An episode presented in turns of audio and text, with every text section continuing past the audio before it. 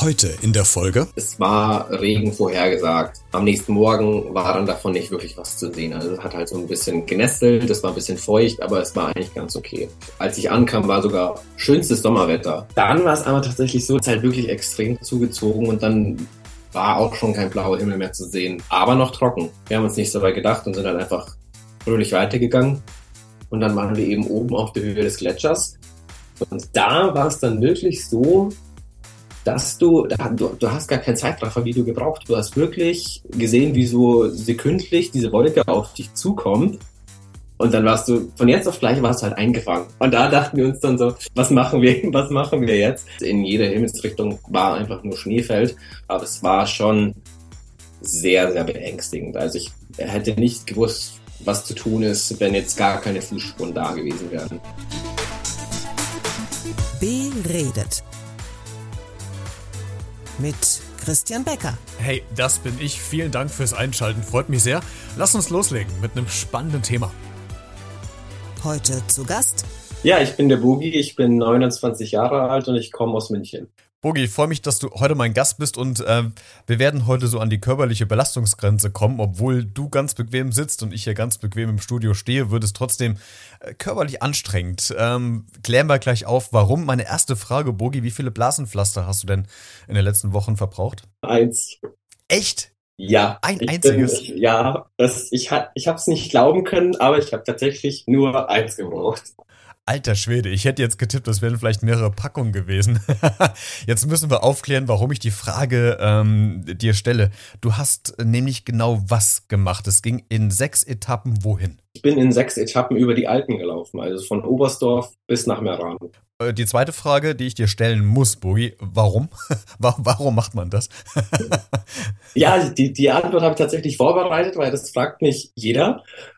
Ähm, Nee, es ist tatsächlich so. Also ich komme ja aus München und ähm, mein Opa war ein leidenschaftlicher Wanderer und der hat mich schon als kleines Kind immer mit in die äh, Berge genommen zum Wandern.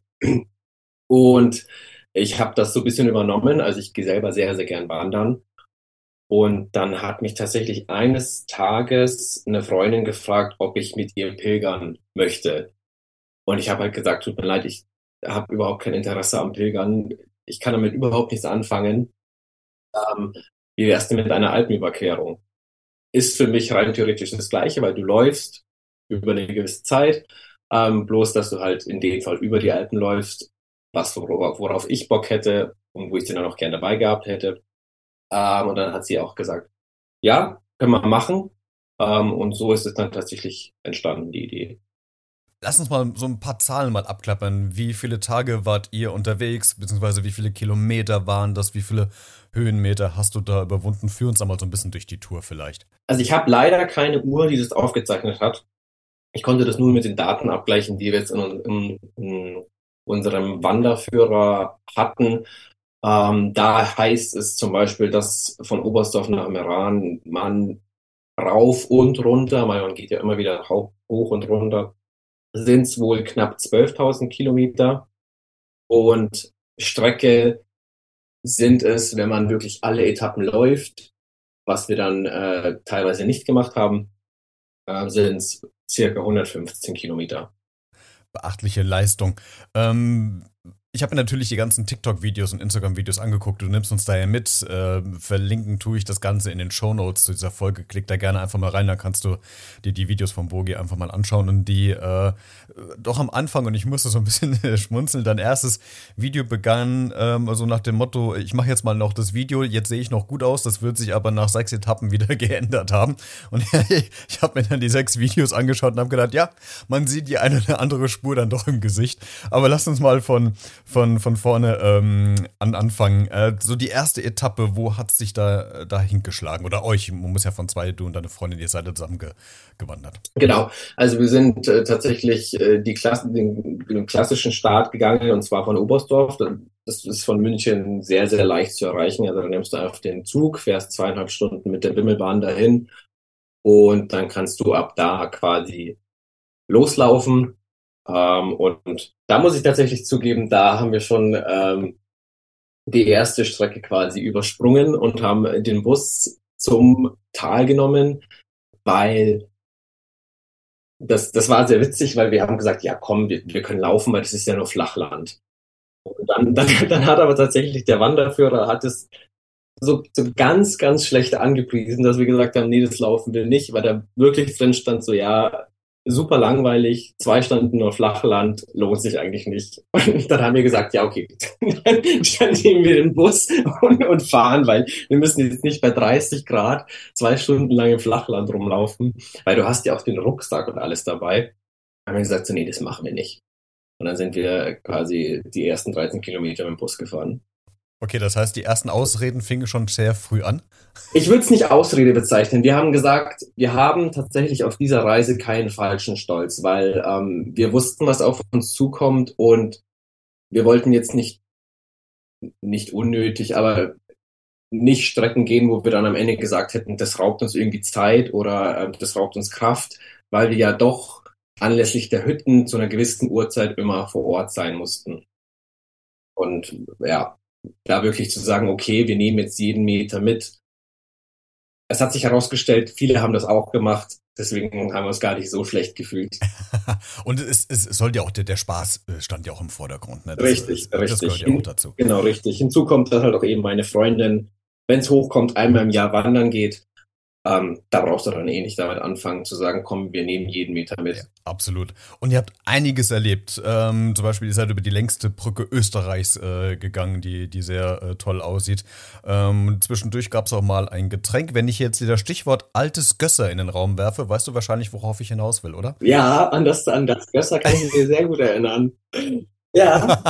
Was war da los? Ihr wolltet eigentlich zu einer Hütte und als ihr da wart, war die, glaube ich, zu, ne? Wenn ich es richtig in Erinnerung habe. Und du hast dann in so einem, war das so eine Art Brunnen oder in so einem Gefäß, da schwamm dann so eine Dose rum, oder? Ja, das, also diese Alm sollte wirklich offen haben und da hat sich auch wirklich jeder drauf gefreut.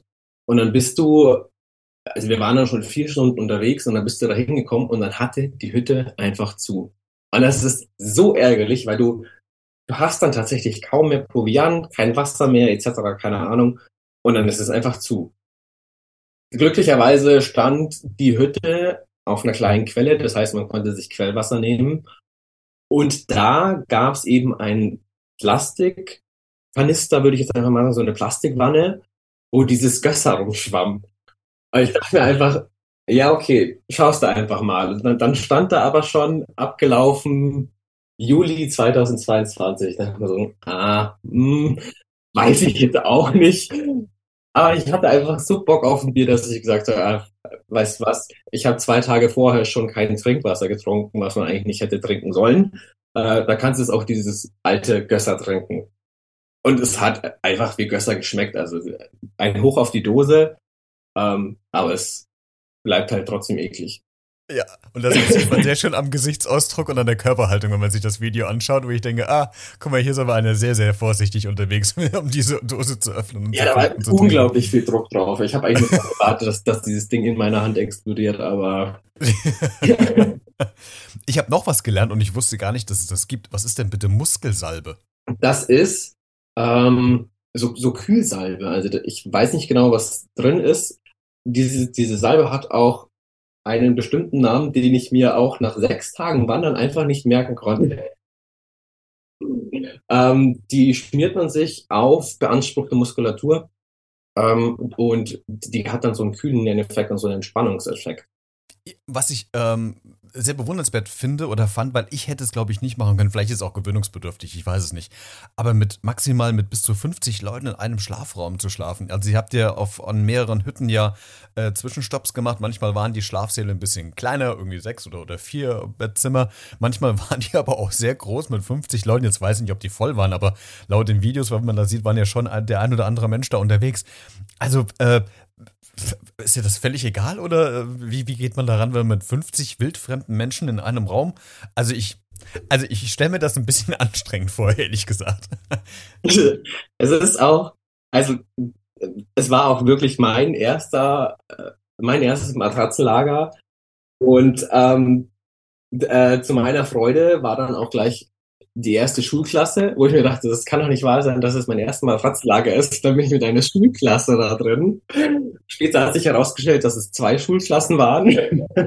und, dann, und da war ich schon so, ach, nee, Aber man hat tatsächlich nach dem Rauchwandern jetzt gar nicht so viel Kraft, um sich drüber aufzuregen, sondern man ist tatsächlich einfach nur froh, dass man sich irgendwo hinlegen kann. Ähm, und es funktioniert, wie kann ich das beschreiben? Es, es funktioniert eigentlich ganz gut, weil du bist, du bist so erschöpft, dass du eigentlich nur noch schlafen willst und dir eigentlich alles egal ist. Ähm, was, was aber allerdings hinzukommt, ist, dass viele sind vom Wandern aufgeheizt, auch noch stundenlang danach. Und dieser Raum, der heizt sich unglaublich auf. Also es entsteht dann wirklich gegen drei Uhr morgens spätestens so eine tropische Feuchthitze, wo, wo du dann wirklich das Gefühl hast, du kannst nicht mehr atmen, weil die Luft so verbraucht ist. Ähm, du kannst aber kein Fenster öffnen, weil derjenige, der am Fenster liegt, der ist dann wahrscheinlich am nächsten Morgen krank. Und dann hast du natürlich hier ein, zwei Leute, die schnarchen, wobei da dir auch geraten wird, Ohrstöpsel mitzunehmen. Ähm, dann raschelt hier einer, einer geht auf Toilette und dann sind diese Hütten ja auch so alt, dass dann wirklich immer alles knarzt, wenn sich einer bewegt. Also es ist, es ist auf der einen Seite denkst du so, oh Mann, ey, muss das jetzt sein? Auf der anderen Seite hat's hat's irgendwo schon was Beruhigendes, weil weil man halt einfach so an der Stimmung von allen merkt, jeder will eigentlich nur schlafen und keiner macht es böswillig, sondern es ist halt ein ganz normaler Schlafgeräusche mal zehn. Hey, keine Sorge, gleich geht's weiter mit der aktuellen Podcast-Folge. Ich wollte dich nur ganz kurz darüber informieren, dass du dieses Projekt auch unterstützen kannst, denn dieser Podcast ist ja kostenlos, verursacht aber trotzdem für mich jede Menge Arbeit und Kosten, die ich natürlich gerne trage, aber vielleicht hast du ja Lust, diese Arbeit vielleicht ein bisschen zu unterstützen oder wertzuschätzen, würde mich freuen. Das geht ganz einfach über eine kleine Spende via PayPal an b-redet.gmx.de. Alle Infos findest du auch auch in den Shownotes zu dieser Folge. Jetzt geht's weiter. Und das, das Schöne ist ja, du hast es ja gerade auch gesagt, ihr sitzt ja quasi alle in einem Boot, weil ihr das gleiche Interesse ja auch habt. Und vor allem, ich könnte mir vorstellen, dass da ja auch ganz schnell neue Kontakte entstehen, oder? Dass man da ganz viele, ganz viele Leute kennenlernt, die man entweder äh, irgendwann wieder sieht an irgendwelcher Etappe oder denen man sich anschließt oder die dann mal zwei Tage mitlaufen, dann wieder weg sind, dann wieder irgendwie kommen. Also so diese, ähm, das Soziale ist ja wahrscheinlich da ganz, ganz schnell und ganz stark, oder? Total, total. Das, das hätte ich tatsächlich auch nicht erwartet. Es, es ist, aber wenn man so sich ein bisschen damit beschäftigt, dann ist es eigentlich total logisch, weil, wie du sagst, man, man geht gemeinsam die gleiche Route. Ähm, wir, wir haben tatsächlich auch die Standardhütten belegt, also wirklich die Hütten, die der Wanderführer vorgibt. Du kannst dir natürlich auch eine andere Hütte aussuchen. Da war es dann so, dass wir Leute, die, mit denen wir jetzt zwei Tage irgendwie die eine Hütte geteilt haben, dann einen Tag lang nicht gesehen haben, weil die eine andere Hütte hatten. Aber wir haben uns dann halt an Tag vier wieder gesehen.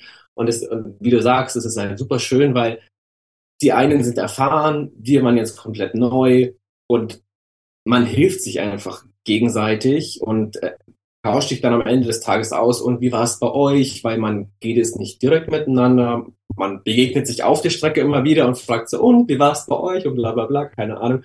Und dann am Abend setzt man sich halt wirklich so, wie man es kennt, äh, auf ähm, im, im bayerischen Biergarten. Man setzt sich einfach zu Fremden, redet über den Tag, tauscht sich aus. Wenn man die Kraft dazu hat, spielt man noch ein bisschen Uno.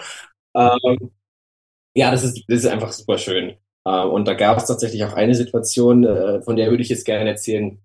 Es war ein älterer Herr dabei, der ist diese Route ganz alleine gegangen.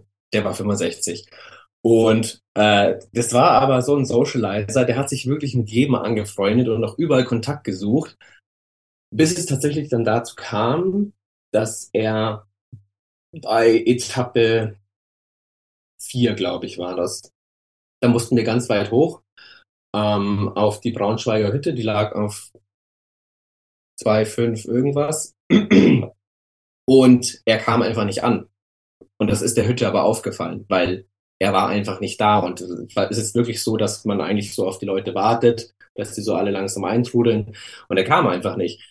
Und dann haben wir halt alle den Wirt gefragt, ja, habt ihr was von ihm gehört? Hat sich der gemeldet? Und der hat sich dann tatsächlich gemeldet gehabt, ähm, dass er sich innerhalb des Blizzards, in dem wir halt auch geraten sind, hat er sich verlaufen und da ist er einen falschen Gipfel hochgelaufen und da musste er eine ganze Strecke runter und dann wieder hoch. Äh, und dann dachten wir so, mein Gott, also in dem Alter und nach dem Tag, weil da warst du jetzt auch schon acht Stunden unterwegs und dann musst du die doppelte Strecke laufen. Ähm, da war es dann tatsächlich sehr, sehr schön, als er dann ankam. Da hast du wirklich gemerkt, wie die ganze Hütte jubelt und gesagt so, oh mein Gott, er ist endlich da. Ähm, ja, da, da macht man sich da schon Sorgen. Und das fand ich, also das fand ich echt super schön, dass das da so diese, diese Verbundenheit auch ist. Hm, aber es ist ja schön zu wissen, dass man da auch gegenseitig sich aufeinander achtet oder aufeinander aufpasst. Du hast eben am Anfang gesagt, dass es ja, ähm, dass deine Freundin ja gefragt hatte, ob es vielleicht auch eine Pilgertour werden könnte. Da hast du ja schon gesagt, dass du damit jetzt nichts anfangen könntest. Aber so ein bisschen, so, so ein Hauch vom Pilgern hast du ja auch in Etappe 4 erlebt, weil ich glaube, dann, da wart ihr getrennt unterwegs, weil sie mit dem Bus irgendwie, glaube ich, vorgefahren ist wegen des Abstieges und sie hatte, glaube ich, irgendwie Schmerzen oder sowas war das. Und ähm, würde ich aber trotzdem gerne fragen, was macht das, wenn du dann dort trotzdem stundenlang vielleicht dann doch alleine nur mit dir unterwegs bist. Äh, der ist es automatisch, dass man irgendwie ins Grübeln kommt, äh, dass das Gedankenkarussell angeht, oder kannst du komplett abschalten und einfach nur Natur, Tiere, Bäche und äh, altes Gösser genießen? Oder, oder weil, weil du bist ja damit, du, du bist ja verdammt, sage ich mal in Anführungszeichen, sich mit sich selbst zu beschäftigen, oder? Ja, das ist es, aber tatsächlich für mich nicht so schlimm, weil ich gehe auch äh, zu Hause öfters alleine wandern.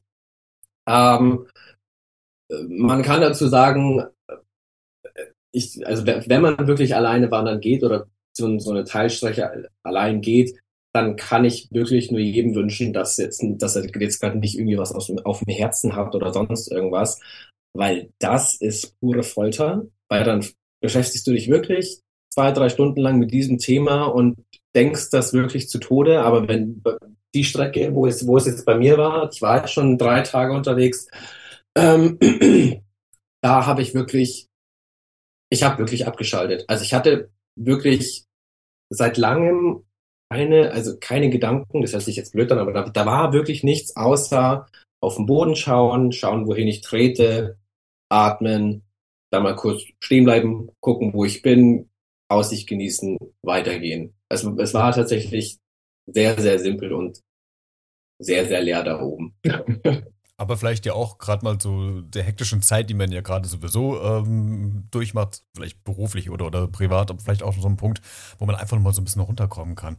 Ähm, du hast eben schon gesagt, dass äh, so ein Naturphänomen auf einmal auftaucht und das hat mich so an meine Wanderung, das ist wirklich schon, das ist echt Jahre her. Wir waren in Ladis ähm, gewesen und ich glaube auch auf 2.8 oder 2.9, ich weiß es nicht mehr genau, das ist wirklich zu lange her. Woran ich mich erinnern kann, dass wir bei schönstem Sonnenschein gestartet sind und ich glaube innerhalb von einer halben Stunde im tiefsten Unwetter auf 2.9 standen und da habe ich das erste Mal naja, Todesangst wird übertrieben, aber ich hatte, ich hatte wirklich echt Schiss in der Buchse, weil überall die Blitze herkamen und es regnete. Wir hatten keinen Unterschlupf äh, wir standen dann da, ich war der Einzige, der den Regenschirm hatte auf 2,9. Der war aber nach zwei Minuten sowas von verfranzelt und kaputt, den konntest du in die Ecke kloppen. Äh, ihr seid in einen Blizzard, also quasi in einen, einen Wintersturm, in einen Schneesturm ähm, reingeraten. Ähm, erzähl uns ganz kurz äh, darüber, wie war das auch so ein schleichender Prozess oder ging es von jetzt auf gleich? Wie habt ihr euch da äh, geholfen? Wie war's? Also wir haben schon in der Früh beziehungsweise am Tag davor äh, gehört gehabt von den anderen, es, es war Regen vorhergesagt. Ähm, am nächsten Morgen war dann davon nicht wirklich was zu sehen. Also es hat halt so ein bisschen genestelt, es war ein bisschen feucht, aber es war eigentlich ganz okay. Und dann haben wir uns nichts dabei gedacht. Das war eben auch die Etappe, die Etappe, die ich anfangs allein gelaufen bin. Auch die Strecke, die ich gelaufen bin, war gar nichts. Ähm, auch bis dahin, wo ich mit dem Bus gefahren bin, immer noch nichts. Als ich ankam, war sogar schönstes Sommerwetter. Also wirklich, wo ich gesagt habe, so ja cool, ähm, sind wir jetzt irgendwie den Regenbogen, äh, den Regenwolken entkommen, erwischt uns gar nicht. Ähm, dann war es aber tatsächlich so, dass nach, ich glaube, zwei Stunden Aufstieg hat halt wirklich extrem zugezogen und dann war auch schon kein blauer Himmel mehr zu sehen. Aber noch trocken. Also wirklich so, wo man gesagt hat, ja, okay, es ist bewölkt, kann ja ganz gut sein, wenn die Sonne mal nicht runterknallt. Wir haben uns nicht so weit gedacht und sind dann einfach fröhlich weitergegangen. Und dann waren wir eben oben auf der Höhe des Gletschers. Und da war es dann wirklich so, dass du, du, du hast gar kein Zeitraffer-Video gebraucht. Du hast wirklich gesehen, wie so sekündlich diese Wolke auf dich zukommt. Und dann warst du, von jetzt auf gleich warst du halt eingefangen.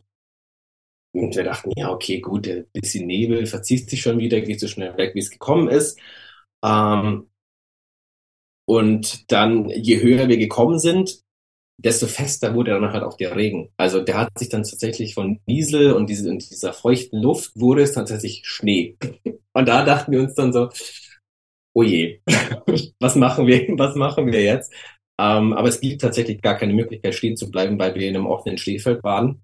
Das heißt, in jeder Himmelsrichtung war einfach nur Schneefeld. Und wir haben dann gesagt, beziehungsweise ich war an dem Tag Gruppenleader, also wir hatten dann auch zwei, zwei Freunde von uns, die wir auf der Tour getroffen hatten im Schlepptau. Ähm, ich habe dann auch einfach gesagt, ich würde gerne einfach weitergehen, weil ich, ich weiß halt nicht, was ich tun soll, wenn die Fußspuren im Schnee verschwinden. Das war halt meine einzige Orientierung und die wollte ich jetzt irgendwie nicht verlieren. Ähm, und Gott sei Dank hatten wir in Anführungsstrichen nur 100 Höhenmeter, aber es war schon sehr, sehr beängstigend. Also ich hätte nicht gewusst, was zu tun ist, wenn jetzt gar keine Fußspuren da gewesen wären. Das, da, da, kommt man schon, da, da kribbelt es ein bisschen, ne? Da wird man ein bisschen unruhig. Ja, wir haben uns auch tatsächlich im Nachhinein die Videos angeschaut, die wir währenddessen gemacht haben. Und man hat tatsächlich so, so ein Fünkchen Angst hat man in unseren Augen schon gesehen. Auch wenn wir noch versucht haben, drüber zu lachen, aber die hat, hat man wirklich gesehen, so. Das ist jetzt nicht ohne. Könnte schief gehen. könnte, könnte schief gehen. Naja, ihr habt es ja gut überstanden. Ähm, du hast ja nicht nur Natur mitgemacht, steile Auf- und Abstiege, sondern hast ja auch noch die Höhenkrankheit mitgenommen. Für die, die äh, damit jetzt überhaupt nichts anfangen können und vielleicht das nur mal gehört haben, aber nicht wissen, was es ist. Was, was heißt Höhenkrankheit eigentlich? Höhenkrankheit heißt in meinen Worten zusammengefasst, du bist einfach nur am A also es, es, du darfst es ruhig aussprechen, es wird nichts zensiert. Gut, ist, ja, du bist, du bist einfach nur im Arsch. Ähm, na, es, es kann sich tatsächlich auf verschiedene Weise äußern. Es, es, es taucht bei 2500 beziehungsweise ab 2500 Höhenmetern kann es wohl auftauchen. Ähm, liegt wohl daran, dass der Körper sich nicht so schnell an diese Höhe gewöhnt. Ähm, und das kann sich verschieden äußern, also Kreislauf, Übelkeit, ähm, Schwindel, Gliederschmerzen etc. Es kann wirklich alles dabei sein. Und ähm, ja, mich hat's mich hat's halt einfach voll erwischt. Ähm, ich hatte die ganze Nacht das Gefühl, äh, ich muss mich übergeben. Ähm, dann hatte ich das Gefühl, dass ich wirklich zum ersten Mal einen Muskelkater hatte, der dann einfach kein Muskelkater war, sondern wie wenn du Gliederschmerzen hast, wenn du erkältet bist und eigentlich nicht aufstehen kannst und dich nicht bewegen kannst, weil dein Körper gefühlt doppelt so viel wiegt als am Vortag. Schwindel hatte ich auch, mich hatte Herzrasen. Es war eigentlich war es wirklich ein Zustand, wo ich, wo ich glaube, ich hätte nicht gehen sollen. Aber ich, ich weiß tatsächlich auch nicht, was man dagegen tut. Ich habe dann einfach nur gesagt, ah ja, weiß was, ähm, es muss irgendwie weitergehen. Und Gott sei Dank war auch Arabella dabei, die mich an diesem Tag wirklich über diesen Kamm gezogen hat. Die hat mich wirklich regelrecht über diesen Kamm gezogen. Ich habe immer wieder gesagt, nee, ich kann einfach nicht mehr, es geht nicht. Und sie hat gesagt so, reiß dich jetzt zusammen, du Bis wir dann tatsächlich eben ähm, auf den 2995 äh, Meter waren ähm, und ich oben ein bisschen durchatmen konnte, die andere Seite eben runterrutschen konnte im Schnee und je weiter runter wir dann auch kamen, ähm, desto besser ging's mir. Also es war dann wirklich von jetzt auf gleich weggeblasen und kam Gott sei Dank bei der zweiten Etappe, die eben auch so hoch war, ähm, nicht wieder. Ja, was mich auch wundert, weil du bist ja da vorher die vier Etappen hier äh, auch schon Höhenmeter hoch und runter, ne? Das, und da, da, gab es noch keine Anzeichen, also das heißt, da hast du noch nichts gemacht. War, es vielleicht noch so voller Adrenalin oder so? das ist das gar nicht. Oder? Nee, nee, tatsächlich, also wenn, wenn es tatsächlich wirklich, wirklich diese 2500 Höhenmeter Grenze ist, dann hätte das auch gar nicht auftauchen können, weil wir hatten nur einmal einen Kamm überwunden, äh, der auf 2599 Meter lag. Ähm, da sind wir aber wirklich drüber gegangen und sofort runter. Also nicht so, dass mein Körper irgendwie hätte sagen können, so, oh, hier oben finde ich es aber gar nicht so geil. Ähm, sondern dass ich war so schnell wieder unten, dass es gar nicht gemerkt hat, vielleicht. Ich, ich weiß. Wie lange wie lang hast du dich darauf vorbereitet oder ihr euch auf, auf die Tour? Ähm, hat es irgendwie eine, eine, Vorbereitung gebraucht? Habt ihr mehr Sport gemacht? Habt ihr die Ernährung umgestellt oder seid ihr quasi blindlings ins Abenteuer reingedappelt? Mm, also wir haben anfangs gesagt, wir würden uns gerne vorbereiten. Sollte man eigentlich auch. Also man sollte auch hin und wieder wandern gehen mit, mit eben dem Gepäck, was man da mitnimmt, dass sich der Körper daran gewöhnt. Ähm, haben wir aber leider nicht geschafft. Nee, wir haben das, wir haben das dann getrennt gemacht. Ich bin äh, hin und wieder wandern gegangen, was jetzt für mich keine große Vorbereitung war, weil, wie gesagt, das mache ich eigentlich regelmäßig. Ähm, aber Arabella hat sich im Fitnessstudio angemeldet, um wieder so ein bisschen Kondition aufzubauen, die sie, also die sie dennoch hat, weil sie mal, sie war mal Leistungsturnerin. Das heißt, äh, da hat ihre Grundkondition hat dir schon sehr, sehr geholfen. Wie, wie, schwer war denn der Rucksack, den ihr damit mitgeschleppt habt? Der hat bestimmt 10, zwischen 10 und 15 Kilo gewogen. Äh, das war, du hast ja eben gesagt, das waren ja mehrere Tage. Das heißt, du hast ja keine Chance, irgendwie einen großen Koffer in die DR zu ziehen. Das macht beim Wandern auch keinen Sinn. Äh, du musst dich ja auf das Wesentliche beschränken. Habt ihr, hattet ihr die Möglichkeit, zwischendurch mal zu waschen? Oder war das wirklich, der, der war so gepackt, dass du jetzt quasi über die Tage ohne Waschen hindurchkommen konntest? Nee, nee. Also ähm, man soll tatsächlich auch nicht, nicht Klamotten für sieben Tage oder sechs Tage mitnehmen. Das, das ist alles nur überschüssiges Gewicht. Das soll man wirklich nicht machen. Ähm, so der Richtwert sind so Outfits für zwei, drei Tage. Und dann muss man eben waschen. Also da, es gibt, es gibt halt das Waschmittel aus der Tube. Und dann stellst du dich eben in, die, in diese Waschräume, die es in jeder Hütte gibt. genau, und schrubbst du dann mit der Hand. Und ich bin, ich bin halt einfach total aufgeschmissen, weil ich kann auch nicht immer eine Waschmaschine bedienen. Und dann, ja gut. Ähm, dachte ich mir, kriege ich das vielleicht hin, aber selbst das kriege ich nicht hin. Und wir hatten dann tatsächlich, und es war sehr, sehr gut, bei der Hälfte hatten wir, haben wir auf einer Skihütte geschlafen, wo ein Waschservice inkludiert war. Das heißt, die haben für uns einmal gewaschen. Die haben natürlich gesagt, eigentlich nur das, was man an dem Tag anhatte. Aber wir haben vielleicht das ein oder andere Kleidungsstück schon hinzugefügt, wo ich dann gesagt habe, ja, da bin ich mir jetzt nicht ganz sicher, ob ich das sauber gekriegt habe. Ähm, und dann, ja, dann ist es so, ähm, ich weiß nicht, ob man das so sagen kann, aber du hast ja eigentlich Funktionskleidung an, das heißt, die, die ist ja mehr oder weniger wasserabweisend. Die fängt jetzt auch nicht so schnell das Stinken an. Du hast trotzdem, du weißt trotzdem, dass du dieses Ding schon zwei Tage anhattest. Aber irgendwie ist es dir dann auch irgendwann egal. Ja. Ich glaube glaub ich dir sofort. Ähm, Burgi, zum, zum Abschluss, was, was wäre denn so eine Wandertour oder eine Wanderung, wo du sagst, ah, das würde ich gerne irgendwann mal machen? Über den Himalaya, Mount Everest. Was ist denn so da noch das, das Ziel, wo du gerne mal hin willst? Tatsächlich steht ganz oben auf meiner Liste äh, fast nichts anderes, aber ich würde gerne von München nach Venedig laufen. Das Ganze nennt sich Traumfahrt, dauert aber auch 28 Etappen. Ähm, da kann man sich halt auch überlegen, ob man wirklich alles macht. Aber der Hintergrund ist der, ähm, ich war noch nie in Venedig, würde ich aber gern. Und dann dachte ich mir so, ja komm, warum läufst du nicht einfach hin? Ähm, ja, deswegen, ich glaube, ich sollte das auch bald mal machen. nicht, dass Venedig runtergeht. Aber ähm, das, das ist das, was so ganz, ganz oben bei mir steht, weil dann, dann gehst du auch sehr, sehr lange durch Italien nochmal, was wir jetzt leider nicht gemacht haben weil wir eben nur den nur einen Teil des E5 gegangen sind. Aber das wäre so eine Tour, die ich gern machen würde. E 5 muss man sagen, ist der Wanderweg, so heißt äh, die, die Wanderroute. Genau, E, E5 ist der Wanderweg und Oberstdorf nach Meran ist ein Teil davon. Super. Bogi, ich danke dir, dass du heute zu Gast warst und uns äh, so ein bisschen über deine sechs Etappen mitgenommen hast, äh, zu Fuß über die Alpen, quasi von Oberstdorf nach Meran. Äh, grandiose Geschichten, die du erlebt hast und man hat auch gehört, dass es nicht nur so leicht war, sondern auch äh, körperliche Maximalbelastung erfordert hat, aber es hat sich gelohnt. Also schaut euch gerne die Videos an, äh, verlinkt sind die in den Show Notes zu dieser Folge. Guckt einfach mal rein, klickt euch durch. Bogi, vielen Dank, dass du zu Gast warst. Danke dir.